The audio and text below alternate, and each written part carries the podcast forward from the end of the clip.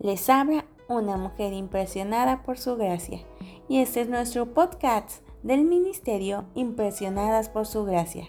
Estás escuchando Mujeres de la Biblia, un estudio devocional sobre las mujeres en las Escrituras.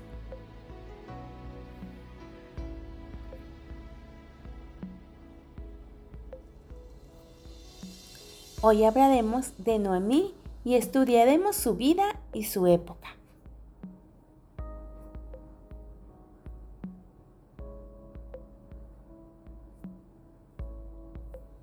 Hambre. Las imágenes de estómagos hinchados y ojos vacíos de los niños que mueren de hambre revolotean en nuestra mente mucho después de apagar el televisor. El hambre hoy, al igual que en los tiempos bíblicos, es lo que más destruye a los débiles, tanto a los niños desvalidos como a los ancianos indefensos.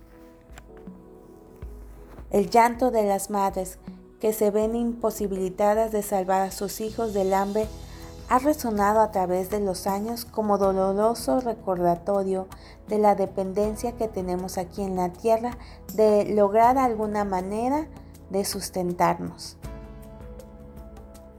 Había dos temporadas de lluvia en Palestina, la de octubre-noviembre y la de marzo-abril.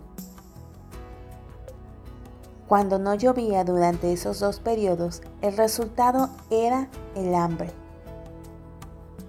También se producía a causa del granizo y de la destrucción ocasionada por los insectos a la provisión de alimentos y además cuando algún ejército invasor devastaba las cosechas para lograr la sumisión del pueblo subyugado.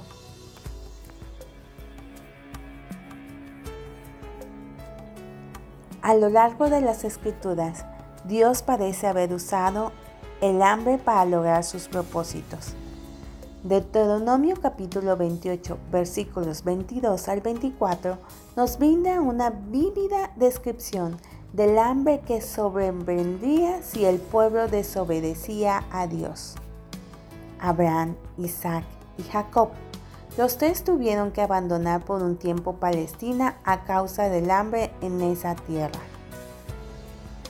Los acontecimientos que se produjeron a causa de un hambre mundial generalizada condujeron a Jacob, padre de José, y a sus hermanos a Egipto, lugar en el que fueron más tarde esclavizados por los faraones.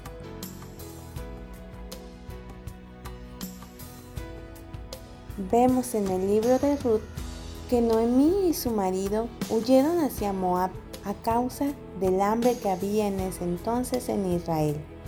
Y a través de su huida y los acontecimientos que siguieron, Dios introdujo a Ruth en un santo plan, pasando a contarse entre los antepasados de su Hijo Jesús. En el Nuevo Testamento, Jesús predijo que el hambre sería una de las señales del final de los tiempos. Mateo 24:7, Marcos 13:8, Lucas 21:11.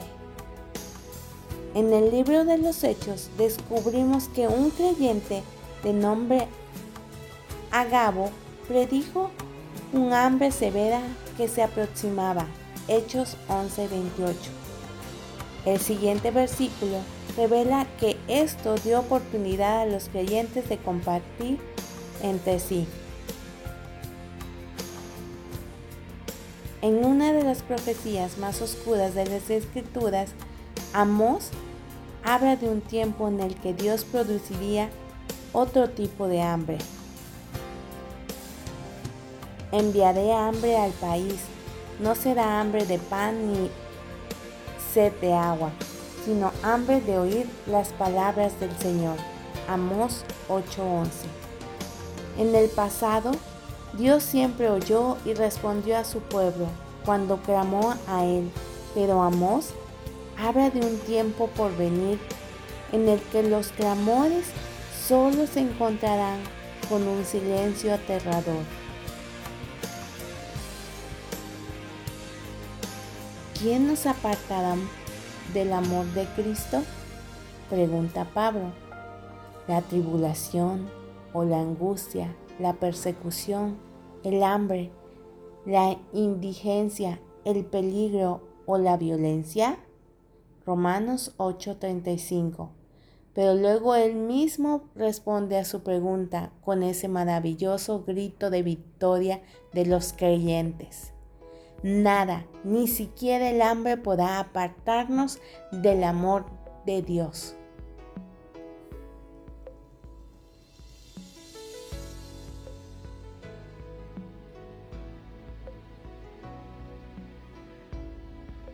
Nuestra oración es que el Dios de nuestro Señor Jesucristo, el Padre glorioso, te dé el espíritu de sabiduría y de revelación para que lo conozcas mejor y que asimismo sean iluminados los ojos de tu corazón para que sepas a qué esperanza Él te ha llamado